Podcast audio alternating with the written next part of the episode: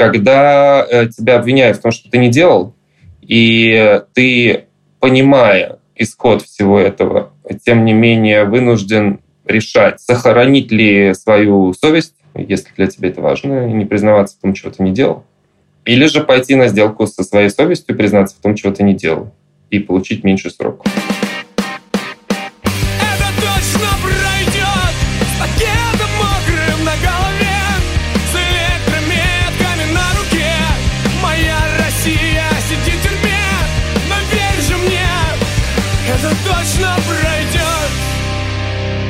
Всем привет! Это подкаст «Времени больше не будет». Меня зовут Ксения Миронова, я журналистка службы поддержки, а еще моему жениху Ване Сафронову, тоже журналисту, дали 22 года российской тюрьмы по статье о государственной измене. Меня зовут Илья Красильщик, я руководитель службы поддержки и еще в федеральном розыске по статье о фейках российской армии.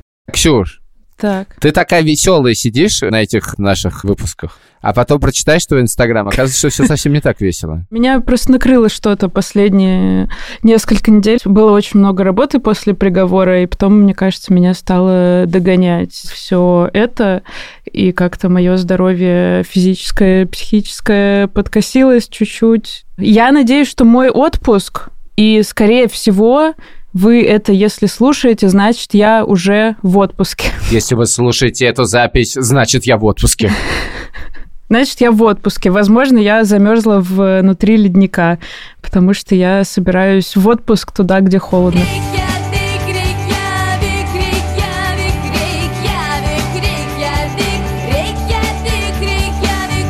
Я везу себя в отпуск, чтобы лечить кукуху.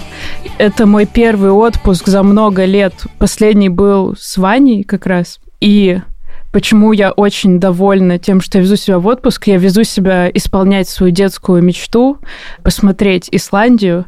И у меня, короче, такое чувство, как в Гарри Поттере, когда вот этот момент, где Гарри думает, что это его отец в третьей части отправил ему свой патронус, а на самом деле оказывается, что это Гарри сам при помощи маховика времени пришел и, в общем, спас себя своим же патронусом. И Гарри такой, папочка не придет к тебе, и мамочка, ты сам теперь взрослый, ты сам себе помогаешь. Вот, короче, у меня такое чувство, что, блин, я сама везу себя лечить свою кукуху и не просто куда-то исполнять детскую мечту.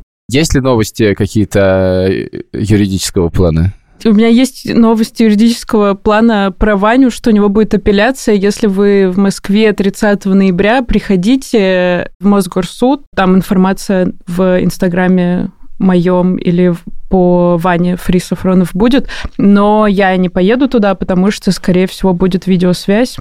Но вы приходите поддержать. Так, юридических новостей нет, но мне очень много что есть обсудить про адвокатов. Слушай, я тебе хочу сказать, что у меня теперь есть два адвоката. Подожди, адвокатов было трое, а теперь их два. В лес пошли три адвоката, а вышел один. Мне придется рассказать сначала просто, и это шутка, это, в общем-то, уже не шутка.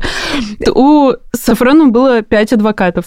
Двое из команды 29, двое наших знакомых старых, ну, как бы, которые там как-то иногда консультировали по журналистским всяким делам, как юристы, и один просто вспомогательный, который всякими, ну, там, бумажки относил, и иногда, если никто не мог, мог к Ване сходить. Было пять адвокатов у Вани, была одна адвокатесса у меня. И когда я вышла на пикет в 2021 году против агентства «Дождя», у меня добавился еще один адвокат, ему пришлось добавиться Дмитрий Захватов. Так что в целом, считаю, у меня тоже два адвоката. Нет, я хотел сказать, что второй мой адвокат гораздо лучше. Мой второй адвокат в Германии, и он иммиграционный. Они отвечают хуже, чем российский адвокат. У них очень много дел. Вот, в российской, правда, тоже. Но он все время говорит, извини, не мог, там очень сложные три уголовных дела у меня. я такой, слушай, а потом думаю, Блин, ну там же реально дела, нормальные дела, он, наверное, действительно занят. А у меня вот было в Латвии такое, что я спросила у одной юристки, э, типа, могу ли я в Латвии с кем-то заключить договор с каким-то адвокатом, чтобы просто он у меня был, и если что-то случится, чтобы он ко мне приехал. А она такая, что случится? Я говорю, типа, ну, мало ли там что-то. Она такая, в смысле, что с вами может случиться в Латвии? Я говорю, ну ладно, как знаете, Анка, у нас вообще типа нет особо такой практики. Ну вот люди жизни не видали. Подожди, у тебя два адвоката. Один э, миграционный, второй Бадамшин. Да. российский. Да. А, как вы с Бадамшиным друг друга нашли? Я написал э, Ване Голунова. Ване я доверяю полностью, зная его доебчивость до всего. Поэтому я написал Ване, говорю, как тебе Бадамшин? Он страшно хвалил Бадамшина, ему говорит, нравится? Сказал, вы сойдетесь характерами. Я решил, что мне этого как бы достаточно. Но в нормальной ситуации выбор адвоката, это прям, знаешь, важно не ошибиться. Тут я к этому относился довольно легко. Ну, в смысле, что может пойти не так в данной ситуации? Ну, как бы, я правда не очень понимаю. Поэтому мы быстро сговорились. Но я должен сказать, что это как с врачами. Во-первых, каждый тебе советует своего. Во-вторых, когда ты выбираешь, тебе обязательно приходит тот, говорит, что ты сделал? Ни в коем случае. Плюс все адвокаты ненавидят друг друга. Каждый адвокат считает, что другой адвокат. Это просто жесть. При этом я, при всем уважении к этим людям, я не понимаю разницы. Что может случиться? Какие варианты исхода моего дела? Я выбираю адвоката, с которым мне клево общаться в телеге. У всех есть мнение, сука, у всех есть мнение. И я от них просто прячусь от этих мнений. И главное, это вот есть две профессии. Одна это адвокаты, другая это шрифтовики. Вот если ты выбрал шрифт, к тебе каждый шрифтовик скажет, это просто пиздец. Эти шрифты не сочетаются друг с другом. Они как бы говно, непрофессионально. Их рисовал криворукий дизайнер. Ты видел эту букву «Д»? Вот с адвокатами то же самое. Короче, на самом деле вопрос такой. Зачем нужен адвокат? Потому что я сейчас скажу специальную обидную вещь. У меня иногда есть ощущение, что адвокат — это как галстук на приеме. Ты его должен надеть, но смысла особенного нету. Да, то есть это, ну, как бы это просто правило приличия. Ну, как может быть у тебя дело, нет адвоката? Кто тебя будет представлять? Кто-то должен представлять. Но это очень неуважительный подход к профессии, и я думаю, что это не так. Плюс я думаю, что на самом деле там есть много разных еще скрытых э, вещей, которых адвокат защищает в разных ситуациях. То есть советует, как правильно действовать. Короче говоря, хочется, чтобы адвокат рассказал, зачем нужен адвокат. Сейчас он этим и займется. Дмитрий Захватов. Доброе утро. Доброе утро. Можешь рассказать про последнее дело, которое ты прям считаешь успехом? Знаешь, я сейчас подумал, у меня целых три успешных дела в этом году. И поэтому я начну, пожалуй, сначала. Первое успешное дело – это дело Инсиландер, которую в декабре прошлого года обвинили в содействии террористической деятельности и э, она была отправлена под домашний арест. Саландра такой блогер Бардино-Балкарский. Она писала про местную повестку. Ее деятельность была сконцентрирована исключительно на какой-то местной политике, местных чиновниках, местных блогерах.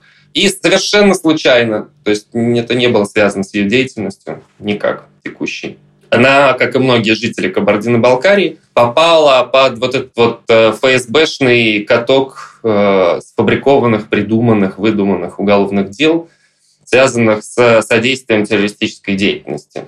И вот эта статья про содействие террористической деятельности, она настолько размытая, что вы можете передать э, буквально пачку чая какому-нибудь человеку, с которым вы не сильно знакомы, и тем самым вы совершите преступление, и вас могут за это посадить в тюрьму на срок от 3 до 8 лет. Инсаландер покинула Российскую Федерацию весной 22 года. Поэтому я считаю это дело успешным. Не то, что ее кто-то оправдал или не посадил, она покинула территорию Российской Федерации. Успех. Да. Ну нет, по факту успех. Так, ну, понял. конечно, да, потому что когда, тем не менее, да, несмотря на весь правый нигилизм наших правоохранительных органов, дело заканчивается тем, что человек оказывается на свободе, и э, правоохранительная система не может до него дотянуться, безусловно, я расцениваю это как успех. Второе успешное дело уже это была чистая юриспруденция. Это история адских мини-пигов. Ну, это такой кладезь правового нигилизма. Происходило оно в славном городе Балашиха. И родине правового нигилизма. Ну, я бы не сказал, что это прям родина. Там в некотором смысле даже очень... Это неплохой город. Например, там очень хорошо а, торговать наркотиками, потому что там небольшие сроки за это дают. Ну, в общем, я сейчас не пропагандирую. Спасибо. Good to know. Я, да, я, я просто э, с точки зрения практики. Там очень гуманистический подход к назначению наказания, так скажем. Именно по наркотикам? Да, но я не вел других дел, там только по наркотикам и по адским мини-пигам, поэтому, в общем, так получилось, что имея опыт Сейчас по телевизору у нас есть, ну, как бы такие две повестки по контенту, да, это либо какая-то упоротая абсолютно пропаганда, либо это какие-то упоротые совершенно шоу, которые невозможно смотреть. Но вот одно из таких шоу на канале, кажется, РЕН-ТВ, но я могу сейчас уже ошибаться, неважно. Он назывался «Осторожно, мошенники». И эти люди занимались, в общем, и, может быть, и даже и занимаются вигиланством. Знаете, что такое вигилант? Вигиланты – это такие люди, которые берут на себя функции правоохранительных органов да, в добровольном порядке. А, понятно. Мужской это вот э, самая классическая история, это стоп-хам. Да, такие люди, которые ходят и мучают водителей за то, что им кажется, что вот водитель не там поставил автомобиль, или им не нравится, что водитель поставил не там автомобиль, и начинают там ругаться с этим водителем, фотографировать свой автомобиль, вызывать полицию и так далее и тому подобное. Ну вот это что-то подобное происходит в этой программе «Осторожно, мошенники».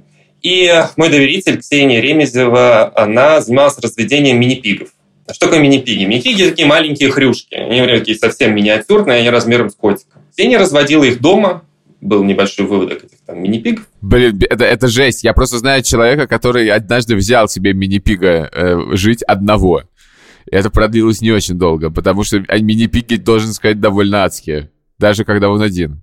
Они не приспособлены для жизни в квартире. Они очень сложные звери, с, с ними нужно уметь э, обходиться. Если вы не умеете с ними обходиться, или вы не готовы учиться, то не заводите себе мини-пига. Да. Вам он доставит да. много неприятностей. Ну, в общем, Ксения профессиональный заводчик мини-пигов. Но это же для нас, московской интеллигенции, понимаете, вот для питерской интеллигенции, для всех, у кого там горящие глаза и тонкие, значит, длинные профили. Это есть такое слово мини-пик. А вот некоторые окраины, так скажем, рабочих районов, там, в общем, ну, ну свинья какая-то. Ну, когда человек разводит свинью в квартире, ну, это же какой-то кошмар, понимаете? И вот, э, видимо, на это и было заточено, так скажем, дискурс, в котором люди из программы «Осторожно, мошенники» решили заработать себе некоторое количество хайпа. И для этого они решили снять, собственно говоря, каким образом происходит процесс разведения мини-пигов, в том смысле, что как вот мини-пиги живут в квартире, как за ними ухаживают и все остальное. И устроить параллельно скандал под тегом «Какого черта вы разводите в квартире свиней?». Две вот эти вот женщины, журналистами их назвать невозможно, но будем так называть, сотрудницы вот этого трэш-контент программы вот этой, под видом покупателей проникли в квартиру моего доверителя и э, начали там снимать э, все внутреннее убранство, нахваливать этих свинюшек, говорить, ой, какие классные хрюшки там, вот как здорово, давай познакомимся с тобой, хрюшка, чесать их и так далее. И после этого одна из них сказала, окей, все, я покупаю хрюшку, вышла из квартиры, вторая а, сотрудница канала осталась в квартире, и вернулась та сотрудница, которая вышла вместе со съемочной группой. И вот представьте, вы сидите у себя дома, обычный день. Вам заходят два незнакомых абсолютно человека, с которым вы общаетесь на какие-то отвлеченные или не очень отвлеченные темы, потом одна из них выходит за дверь и возвращается со съемочной группой, вам в лицо бьют софиты. Какая будет ваша реакция, если вы такую картину застанете у себя на пороге? Ксения закрывает дверь перед этой съемочной группой, закрывает ее на ключ, а дальше та сотрудница этой трэш-контент-программы, которая находилась э, в квартире, она начинает кричать, визжать, размахивать руками, говорить, почему вы разводите свиней, вы мошенница!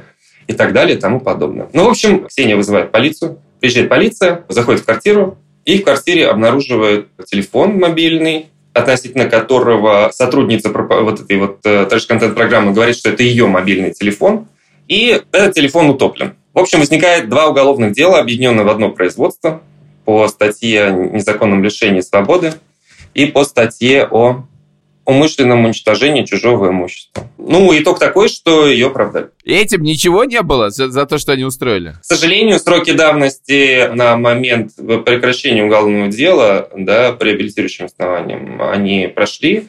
И к уголовной ответственности этих людей, несмотря на все основания, нам привлечь здесь не удалось, потому что сроки давности прошли.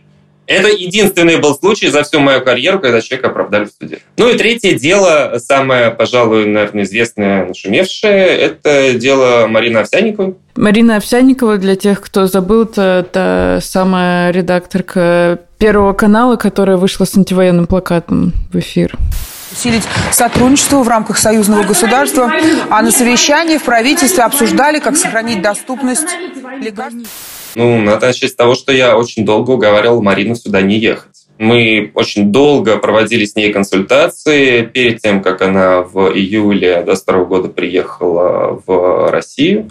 И я просил ее не приезжать, потому что исход этого ну, мог быть очень нехорошим. Накануне буквально там состоялся, по-моему, приговор, а может быть на тот момент еще не приговор, я точно не вспомню. Да? Но был уже Алексей Горинов, которого заключили под стражу по делу о распространении так называемых фейков в отношении вооруженных сил. Российской Федерации, и я очень сильно переживал, что ее могут схватить прямо в аэропорту и сразу же, в общем, отправить в суд и дальше в СИЗО. Тем не менее, она не могла никак с собой совладать, потому что у нее здесь находились двое детей, в отношении которых ее бывший супруг подал в суд, э, искал заявление об установлении порядка проживания несовершеннолетних детей и добивался того, чтобы дети проживали непосредственно с ним. И вот для того, чтобы участвовать в этом э, деле, естественно, мать должна находиться непосредственно в зале суда. Она прилетела, тихо сидеть, сложа руки, она не могла, поэтому она сразу же занялась активизмом.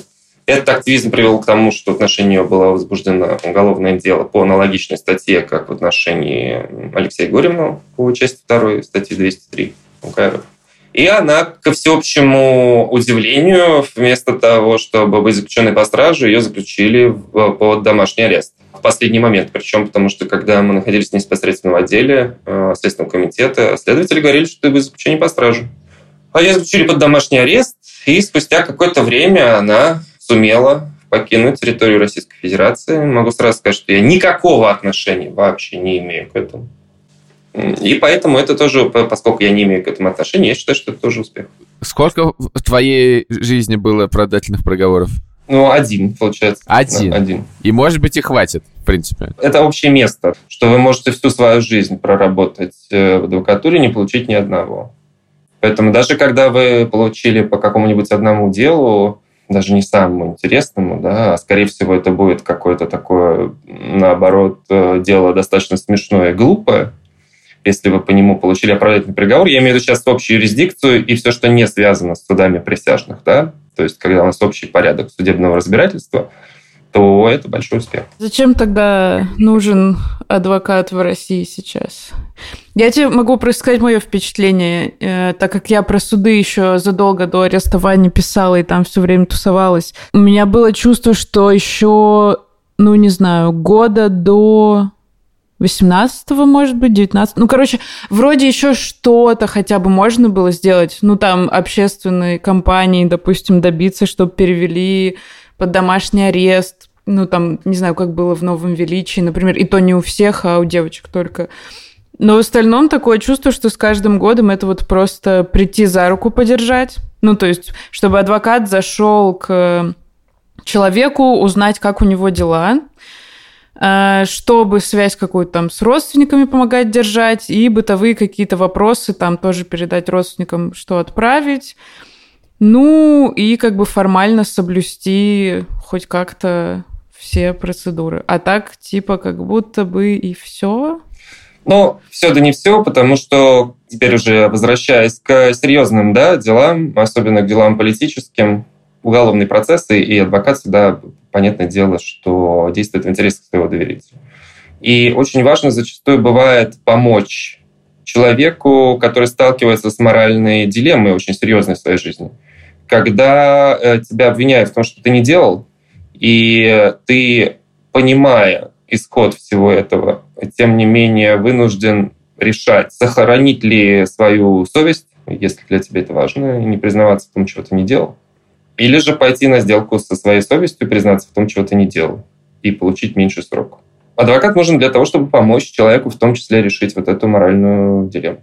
Адвокат нужен за тем, чтобы помочь э, человеку чувствовать себя настолько комфортно, насколько это возможно вот в этой текущей ситуации. Потому что одно дело, когда у вас есть адвокат, то есть человек, которому вы как минимум доверяете, и это будет единственный человек, которого вы будете видеть, находясь в заключении, во всяком случае на стадии предварительного следствия, которому вы доверяете. И это гораздо лучше, чем оказаться в ситуации, когда вы на стадии предварительного заключения, находясь в СИЗО, окажетесь в ситуации, как это было с советскими диссидентами, например, с Владимиром Буковским, когда вокруг вас только лишь вот эти околделые силовики, которые не воспринимают вас как человека, которые воспринимают вас примерно в том же качестве, что 501 отряд Квантунской армии, да, то есть просто бревном какой-то вещью, от которой нужно провести какие-то определенные манипуляции. И вот это само по себе, конечно, важно. Но, слушай, я не знаю, у меня такое чувство, что не все, но как будто бы многие адвокаты сами тоже последние несколько лет расслабились очень сильно. Типа, ну, правовой нигилизм, и можно как бы и не париться. Они не расслабились. Ситуация с э, свободой мирных собраний, да и вообще с правоохранительной деятельностью, стабильно ухудшается уже очень давно. А со времен 2019 года, со времен этих московских митингов, она начала ухудшаться просто стремительно и в геометрической прогрессии все начало деградировать. Если в 2019 году можно было себе помыслить э, ну, какие-то определенные процессуальные вещи, то в 2022 это уже помыслить невозможно. В 2019 году редко, когда, если ты вспомнишь, можно было встретить ситуацию, чтобы адвокатов не пускали, например, в отдел полиции. Такое бывало, но это бывало редко. А в 2022 году это просто общее место. И если людей задерживают, и то, что они сделали, относится хотя бы краешком компетенции э, Центра по противодействию экстремизму, например, то с большой долей вероятности адвокат, если он представляется на входе в ОВД как адвокат, он туда не попадает. А уж тем более туда не попадает адвокат, когда речь идет о массовых каких-то митингах, связанных с очень большой какой-то федеральной повесткой. Поэтому по понятным причинам э, не то чтобы адвокаты расслабились, просто они понимают, что когда ты не можешь, ну, физически это невозможно пробить какие-то определенные э, кордоны для того, чтобы к доверителю прорваться. Ну и тогда, собственно говоря, смысл никого ехать, просто ну, возникают какие-то новые формы вот этой юридической помощи, например, консультирование по телефону. Я, конечно, пытаюсь, да, там в таких ситуациях пробиться к своим доверителям, но далеко не всегда это получается. Очень часто это представляет собой просто пустую трату времени. Ну и к тому же адвокаты же тоже люди. Нужно же понимать, что мы видим то, что происходит. Как бы ты описал возможности адвоката в существующей системе? Есть дело, и появляется адвокат. Дело уголовное. Дело уголовное по, по политической okay. статье. Хорошо. И у, у человека появляется адвокат. И адвокат, вот когда появляется в этом деле, он как бы думает, ну вот э, какой вот э, спектр возможностей у меня, вот к чему это может привести? Очень сильно изменилось э, 16 сентября, когда прекратилась подсудность э, Европейского суда по правам человека по тем нарушениям, которые были допущены Российской Федерацией по 16 сентября 2022 года. Раньше адвокаты мыслили примерно следующим образом, что да, безусловно, мы не сможем добиться от мировой судьи судебного участка 369 Тверского района города Москвы оправдательного приговора в отношении Ольги Мисик, э, в отношении которой возбудили уголовное дело о вандализме за то, что она наклеивала там куда-то плакаты. Хотя это глупо, да, возбуждать такие дела. Тем более, когда это было политическое высказывание. И адвокаты понимали, что да, мы не сможем помочь человеку в национальной юрисдикции, но зато мы по полной программе взыщем с Российской Федерации в международной юрисдикции то есть в Европейском суде по правам человека. Сейчас с этим сложнее, а, потому что, чтобы вы понимали, большинство правозащитников, они были ориентированы традиционно в России именно на Европейский суд. Сейчас осталась возможность обращения в международной юрисдикции по тем нарушениям, которые после 16 сентября Российская Федерация допустила, нарушение прав человека, я имею в виду, в отношении граждан Российской Федерации, но уже в договорных органах Организации Объединенных Наций – и не все еще, грубо говоря, переучились. Кроме того, там процесс э, рассмотрения всех этих дел, он еще дольше. И правовые последствия вынесения судами Организации Объединенных Наций ну, решений в отношении, в отношении Российской Федерации, они еще более, так скажем, необязательны. Да? И, скорее всего, они не будут исполняться так же хорошо, как исполнялись решения Европейского суда. Поэтому сейчас мы все находимся действительно буквально в фрустрации. Это чистая правда. Мы пока не перестроились, пока не совсем понятно, что с этим делать. Видимо, нужно будет учиться работать с договорными органами Организации Объединенных Наций. И уже исходя из этого, э, мы тогда сможем ответить, наверное, на твой вопрос, который ты задал. Во-первых, это очень интересный ответ, спасибо за него, да, потому что я вообще не думал, что э, мне вообще эта дата не было в голове. Ну, ты имел в виду, наверное, про здесь и сейчас, да? Ты, я ты имел в виду про здесь и сейчас, да. Вот все плохо, человек сидит, в, не знаю, в СИЗО, каким образом можно его там вытащить э, под домашний арест или нельзя. Очень редко, когда это происходит, практически никогда невозможно этого сделать. Но такие чудеса иногда случаются, потом ты все равно обязан пробовать это сделать. То есть, э, когда ты выступаешь в политическое дело, ты не имеешь права сидеть просто э, ровно на пятой точке, и ты обязан все равно предпринимать все возможные усилия для того, чтобы оказать помощь своему доверителю.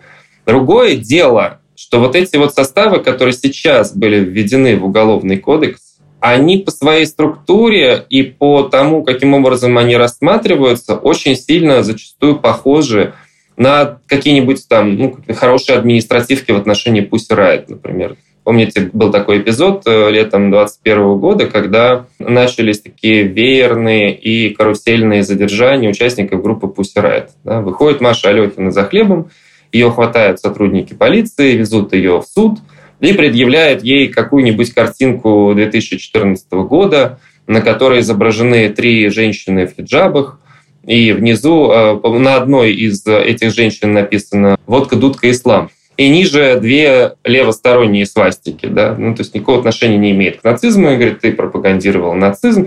Вот у нас есть экспертиза о том, что свастика – это, значит, символика Третьего Рейха, хотя это никакая не символика Третьего Рейха, когда она в обратную сторону закручена, и поэтому мы даем тебе 15 суток.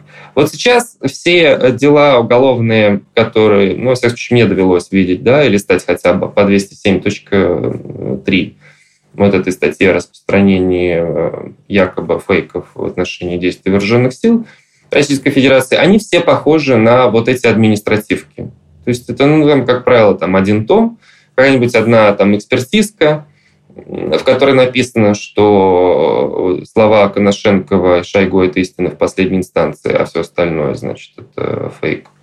Обвинительное заключение, и дело направляется в суд. Поскольку закон сам по себе не правовой, ну, работать с ним очень сложно, конечно. На моей памяти пока удачных случаев не было, когда кому-то можно было помочь. Хотя нет, вру, недавно, по-моему, по этой статье, но не в Москве, в каком-то регионе, суд отказался рассматривать дело, уголовно вернул прокурору, и человека поместил под домашний арест. Слушай, Дим, но по-человечески это тебя вгоняет в какую-то фрустрацию дикую. Ты бьешься, бьешься, бьешься заранее знаешь, что ничего, возможно, не выйдет. Это такой, короче, кавказская Конечно. штука. Это очень тяжело эмоционально. У вас наступает тяжелое эмоциональное выгорание, и с ним справляться очень сложно. Просто вот э, Дима один из немногих, мне кажется, оставшихся в России адвокатов, по крайней мере, которых я знаю, который реально в три часа ночи приезжает к людям, зная, что тебя не впустят к человеку. Нельзя сказать о том, что я так делаю всегда, если я вижу, что ситуация не требует моего э, вмешательства, либо что я не могу повлиять на какие-то процессы, то я, наверное, не стану этого делать, потому что просто так тратить время ни на что, тут смысла никакого нет. Когда я вижу, что можно повлиять на какие-то процессы, да, а случаи, когда адвокатов, э, ну, там, например, не пускают в отдел полиции, иногда все-таки так случается, но, во всяком случае, у меня не было пока ситуации, пока бы, ну, чтобы меня не, не впустили в отдел полиции. В конечном счете, они все равно тебя запустят. Но другое дело, что если ты не можешь человеку а, оказать помощь здесь сейчас, ну, ты, соответственно, можешь, по крайней мере, поговорить с теми людьми, которые за него переживают, объяснить им, что происходит. И что будет дальше, для того, чтобы они там, ну, успокоились, или для того, чтобы они начали предпринимать какие-то дополнительные действия, связанные с этим. То есть очень много работы, на самом деле, очень много времени уходит на то, чтобы давать вот людям подобного рода консультации. Типа, вот, что делать? Причем то, что для людей с опытом какой-то политической активности или какой-то э, или с журналистским опытом некоторые вещи кажутся очевидными, то для человека, который такого опыта не имеет, они абсолютно не очевидны. Ну, например, там, как передать книгу в СИЗО. Можно ли отнести еду человек, который находится в отделе полиции, задержан, да, и, в общем, на митинге, да, там, на каком-нибудь сколько времени займет э, оформление этого человека, когда его уже наконец отпустят на свободу и так далее и тому подобное. На это все уходит э, достаточно много времени. Ну, то есть функция адвоката во многом функция гида. Часто во многих делах, насколько я тебя слышу, это не про то, чтобы как бы изменить неизменяемое, да, а для того, чтобы люди ориентировались и понимали, что происходит, как с этим жить. Да, конечно, что это очень важно. Если абсолютно все, без исключения, будут обладать ну, вот тем набором простых знаний, которых я сейчас сказал, это само по себе уже исключит очень большое количество нагрузки на гражданское общество России. Если абсолютно все знают, что будет происходить в отделе полиции, как разговаривать с сотрудниками полиции, каким образом устроены отделы полиции, почему они работают именно так, как они работают, и чем обусловлены те или иные их решения.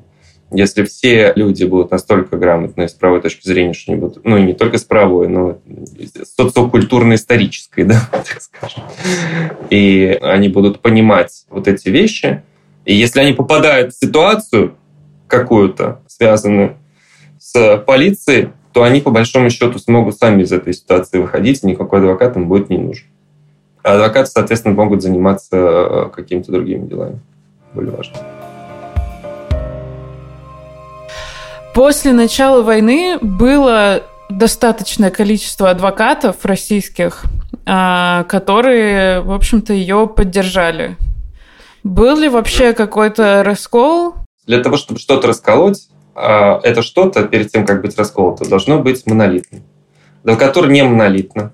Там есть э, действующих адвокатов на сегодняшний день, если мне память не изменяет, 46 тысяч человек по всей России. Это совершенно разные люди. Они работают в разных сферах права. В основном те, которые работают э, по уголовным делам. Это, если брать регионы, это адвокаты, которые работают исключительно и только по, в порядке назначения. Нет такой ситуации, когда, ну, например, следственные органы возбуждают уголовное дело в отношении человека, у этого человека нет денег для того, чтобы заплатить адвокату. Это не политическая ситуация, поэтому э, нет того донора, да, кто может оплатить работу адвоката по политическому делу. Тогда следователь назначает адвокат. Он обращается в адвокатское образование или адвокатскую палату, просит, чтобы был за счет государства предоставлен ему адвокат.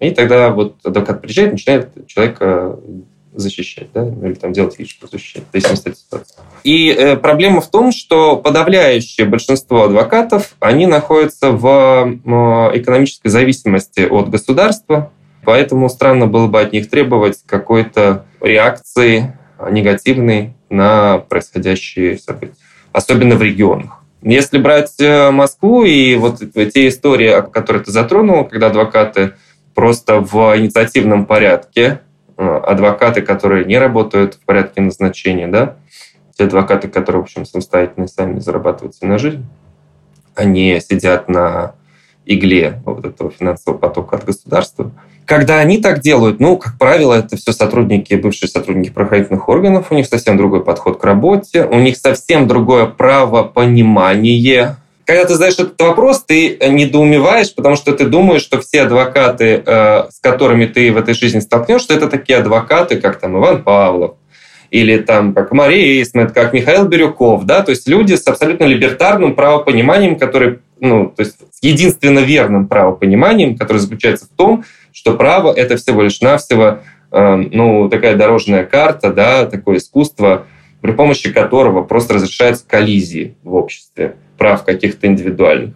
А есть другое правопонимание, где, э, значит, э, право есть всего лишь навсего совокупность норм, и э, из этого вытекает, что даже произвольная норма, норма о том, что можно отрубать руки, например, как это делает Талибан, за воровство, или норма, что можно женщин побивать камнями за то, что они, видишь ли, э, сходили налево, это нормально, это правильно, и это надо исполнять, потому что это закон. Не-не, я как раз понимаю прекрасно, какие разные есть адвокаты и те, кто себя называет адвокатами. Непонятно, если честно. Что, как работают такие адвокаты? В смысле, они просто по праву применения работают? Типа, вот за это сажают, значит, надо сажать? Любой судебный процесс – это спор о фактах и спор о праве. Если у вас нет спора о фактах, например, политические дела, как правило, по, по большей части, в них вообще отсутствуют споры о фактах, а присутствует только спор о праве как правило, а, когда речь заходит о делах, связанных с правом на свободу выражения мнений, связанных со свободой собраний. Ну, такие классические правозащитные дела в России. Ты имеешь в виду, что спорить о фактах нечего? Человек это сделал. Да. Идет человек, да, том, человек, как да, правило, признает да. факт, конечно. Он говорит, да, я это делал. Но то, что я сделал, не является преступлением. Зачастую, даже несмотря на то, что вы квалифицируете это действие по там, соответствующей статье Уголовного закона.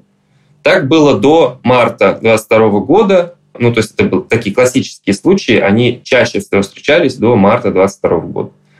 А после марта 2022 года, когда было введено антиправовое законодательство, законодательство, которое, по сути, представляет антиправо. Это все, что связано с КОАПом за так называемую дискредитацию вооруженных сил, это все, все что связано с так называемыми фейками э, против э, значит, э, вооруженных сил Российской Федерации.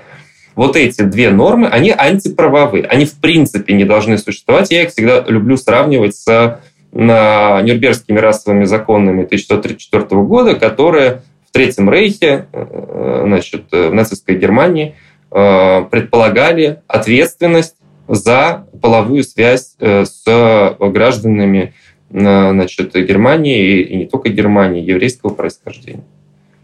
Это то же самое, это звенья одной цепи. И вот есть люди, юристы, да, неправильные юристы, сразу хочу сказать, которые неправильно понимают право.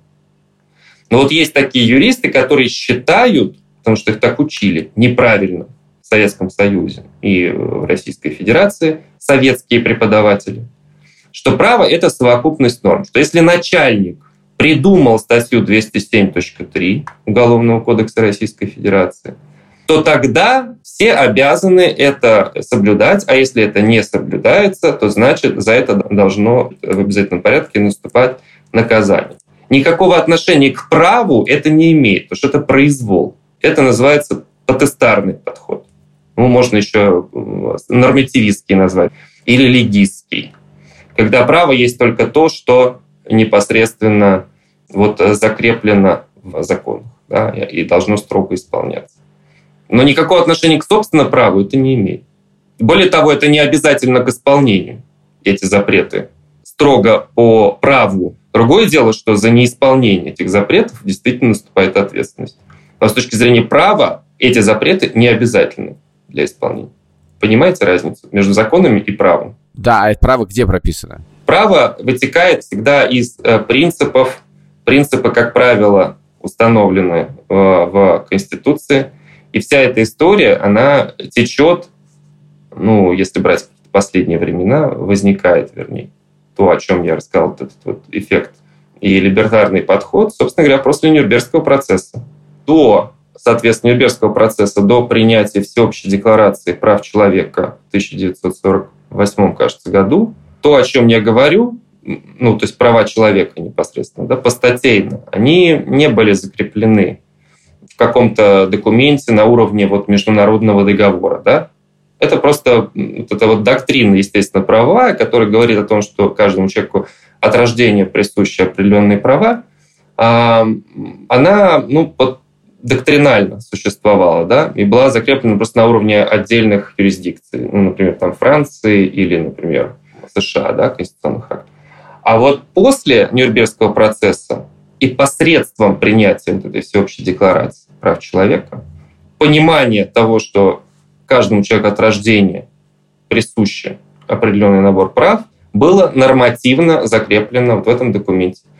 И дальше все, все последующие даже конституции, в том числе конституции нашей страны, она как раз-таки исходит из вот этого документа первоначального Всеобщей декларации прав человека, вторая глава я имею в виду, и э, является, собственно говоря, прямым ее продолжением. А ты веришь, что будет что-то ну вот как сейчас говорят, новый Нюрнбергский процесс. Ты веришь, что что-то такое будет?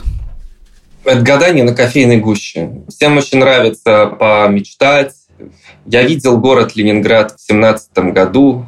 Бежит матрос, бежит солдат, стреляет на ходу. Вот это я точно не хочу видеть. Спасибо. Из всех событий мировой истории это я пропущу, да. Ну, я в кавычках, но тем не менее, да, да ну, понимаю. вы понимаете, да, вот, вот это да. вот все, вот это революционная романтика и все остальное и чтобы вот восторжествовала какая-то там высшая справедливость, но не нужно придавать этому такое прям сильное значение. Было бы здорово, если бы справедливость восторжествовала. В том или ином формате она обязательно восторжествует. Что очень долго творите зло, очень долго творите неправильные вещи, как бы то ни было, вам этого так не оставят. Тем более, что есть очень большое количество людей, заинтересованных в том, чтобы вам этого так не оставить. А в какой форме это все будет происходить, ну, посмотрим. Что ты чувствуешь, когда ты смотришь фильмы про, не знаю, американских адвокатов? Если ты их смотришь, конечно. Если бы вы имели возможность прийти, например, в арбитражный суд там, города Москвы, то вы бы видели бы там, что там на самом деле есть какая-то состязательность, особенно там по гражданским делам.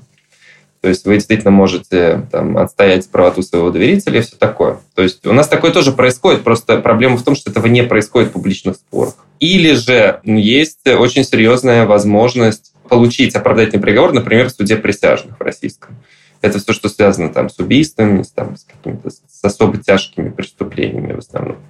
Поэтому, честно говоря, ну, окей, я посмотрел фильм, ничего не чувствую. Ну, то есть, конечно же, хочется, и мы все над этим работаем вместе с вами, чтобы в России была реформирована судебная система, чтобы в России была реформирована правоохранительная система, чтобы, в принципе, ученые, которые занимаются этой проблематикой, мне прямо сейчас приступали к изучению вот этих всех э, феноменов для того, чтобы правильно провести реформы, чтобы готовились тексты заранее законодательных э, проектов, да, законопроекты, направленные на то, чтобы реформировать то, что не было реформировано в 90-е годы. В этом, собственно, и заключалась главная ошибка реформаторов 90-х годов, что они вот эту публичную систему не смогли реформировать. И, конечно же, хочется, чтобы мы дошли до того состояния, когда у нас будет нормальный, справедливый суд, в котором каждый участник имел бы слово и, более того, имел бы желание и необходимость доносить свое слово не только до суда, но до и общества. Потому что, знаете, у нас прокуроры в процессе, они не мы. Такое ощущение, что они знают два, там, полтора десятка фраз заученных, и, и больше они разговаривать не умеют. Может быть, нас слышат прокуроры, я никого не хочу обидеть, но Берман пошутил, ребята, над вами, что вас можно заменить аппаратом с газировкой. И ничего, и ничего от этого структурно и функционально не поменяется. Причем самое интересное, что эти люди, они сами, те, которые чуть более как, грамотные, им самим очень сильно не нравится э, эта система, потому что они понимают, что она работает неправильно, у них нет никакой самостоятельности, сами не могут принимать абсолютно никакие решения, и их процесс, э, и их роль в уголовном процессе, в суде заключается только лишь в строго отведенном э, их начальством роли, которую они просто отбывают в процессе. И э, было бы здорово, если бы у нас была публичные органы правопорядка, если бы у нас отделы полиции публично отчитывались бы перед гражданами, в том числе отвечали бы на запросы СМИ. А если бы они отвечали, тогда общество бы возмущалось очень сильно, и тогда это бы приводило, наверное, к их увольнению. То же самое в отношении прокуроров. Ну, рано или поздно мы в любом случае к этому придем. Это же неизбежно ситуация. Ты сказал, что там внутри системы есть люди, которые бы тоже хотели, чтобы она функционировала нормально. Что они там делают до сих пор? Ой, я расскажу, как это работает. Вы 18-летний Аболтус. Вам интересно, например, работать в правоохранительной системе. Вы знаете об этой правоохранительной системе только из каких-то фильмов, и вы попадаете в правоохранительную систему. После того, как вы туда попали, а, нужно понимать, что на вас уже стоит штамп от общества что с вами никаких дел иметь нельзя. И они это прекрасно понимают и чувствуют. Они знают, что когда они увольняются из этой системы, то они полагаются отверженными. Их уже э, с большой долей вероятности не возьмут ни на какую гражданскую работу, просто потому что они бывшие сотрудники, а у нас общество терпеть не может, просто ненавидит сотрудников правоохранительных органов. Это относится не только участникам гражданского общества, это относится вообще ко всем гражданам России. У нас нулевая толерантность, нулевая терпимость и нулевое сочувствие, как правило, да, к сотрудникам правоохранительных органов. Потому что правоохранительные органы наши, они никакие не правоохранительные. Они, к сожалению, э, в советское время были предназначены исключительно лишь и только для контроля и подавления общества, а не для осуществления правоохранительных функций. И в силу того, что они не были реформированы в 90-е годы, когда нужно было это сделать, ну или после. Там. Вот эта их функция, связанная с контролем и подавлением, она сохранилась. И поэтому люди же прекрасно это все видят, все это понимают, и относятся соответствующим образом. И поэтому, когда получается для вас, для 18-летнего Аболтуса, возникает ситуация вход рубль, выход два. он просто некуда деваться. Дальше там возникают сложные всякие процессы. Никто в итоге все равно увольняется, находит себя в какой-то гражданской жизни. Есть очень, ну, какая-то некоторая прослойка людей, которые там работают, они пытаются, на самом деле, работать честно. Полностью честно там работать невозможно, сразу скажу, нереально. Вы, конечно, можете на самокате поучаствовать в гонках MotoGP, но я не думаю, что у вас что-то получится, но попытаться вы, тем не менее, можете. И вот э, те сотрудники, которые в правоохранительной системе пытаются заниматься непосредственно правоохранительной деятельностью, да, не вступая в противоречие с своей совестью, это вот примерно как участвовать на самокате в гонках э, MotoGP. Ну, достойное уважение занятие, но достаточно контрпродуктивное, как вот и адвокатура, собственно говоря, современная наша. Но такие люди, тем не менее, есть, они понимают проблематику и, и были бы рады, если бы что-то поменялось. Помнишь свое самое первое дело? Да, помню. Почему ты улыбаешься? Оно чем-то хорошим закончилось? Нет, оно закончилось плохо. Э, нам не удалось добиться справедливости для человека, которого обвинили по статье об угрозе убийством. Но там не было, в общем, никакого, абсолютно никакой угрозы и ничего подобного. Более того, была видеозапись. Но больше всего, наверное, на меня произвело впечатление поведение судьи, который, когда он понял, что человек невиновен, он подошел ко мне в лифте, сделал намек, что он понимает, что человек невиновен, сделал намек, что он не может в отношении него вынести правильный приговор, а там правильный приговор мог быть только оправдательный, сделал намек, что он попробует допустить в приговоре ошибку при его вынесении, таким образом, чтобы я моей ошибки смог играть касаться. Вот это все, конечно, такое впечатление серьезное на меня произвело. Здесь я понял, что на самом деле все очень сильно плохо. Потому что когда я шел в адвокатуру, это не было для меня так очевидно. Хорошо, а последний вопрос. Какая мотивация идти в современную адвокатуру российскую? Я могу говорить только за себя. Понимаете, кто-то хочет любым способом заработать золотые горы, кто-то хочет людям помогать. Я шел целенаправленно в адвокатуру, потому что я в какой-то момент времени, будучи цивильным юристом, то есть юристом, который занимается цивилистикой, да, гражданскими делами, я понял, что мне очень интересно заниматься правозащитной деятельностью. Это именно то, чем я хотел бы заниматься. Потому что мне вот этого социального элемента в моей работе не хватало. И э, когда я увидел вот эти все процессы начала десятых годов, да, громкие, ну, связанные с э, теми же самыми, с Надеждой Савченко, я понял, что ну вот это то, чем я хочу заниматься. Это был подкаст «Времени больше не будет». Этот подкаст — совместный проект студии подкастов «Либо-либо» и проект «Службы поддержки». Мы делаем его с Ксюшей Мироновой, меня зовут Илья Красильчик. А нам в этом помогают наш редактор Андрей Борзенко, звукорежиссер Ильдар Фатахов, продюсерка Лика Кремер, а за джингл спасибо большое группе «Порнофильмы». И обложка Алина Глушанок. Пока. Пока.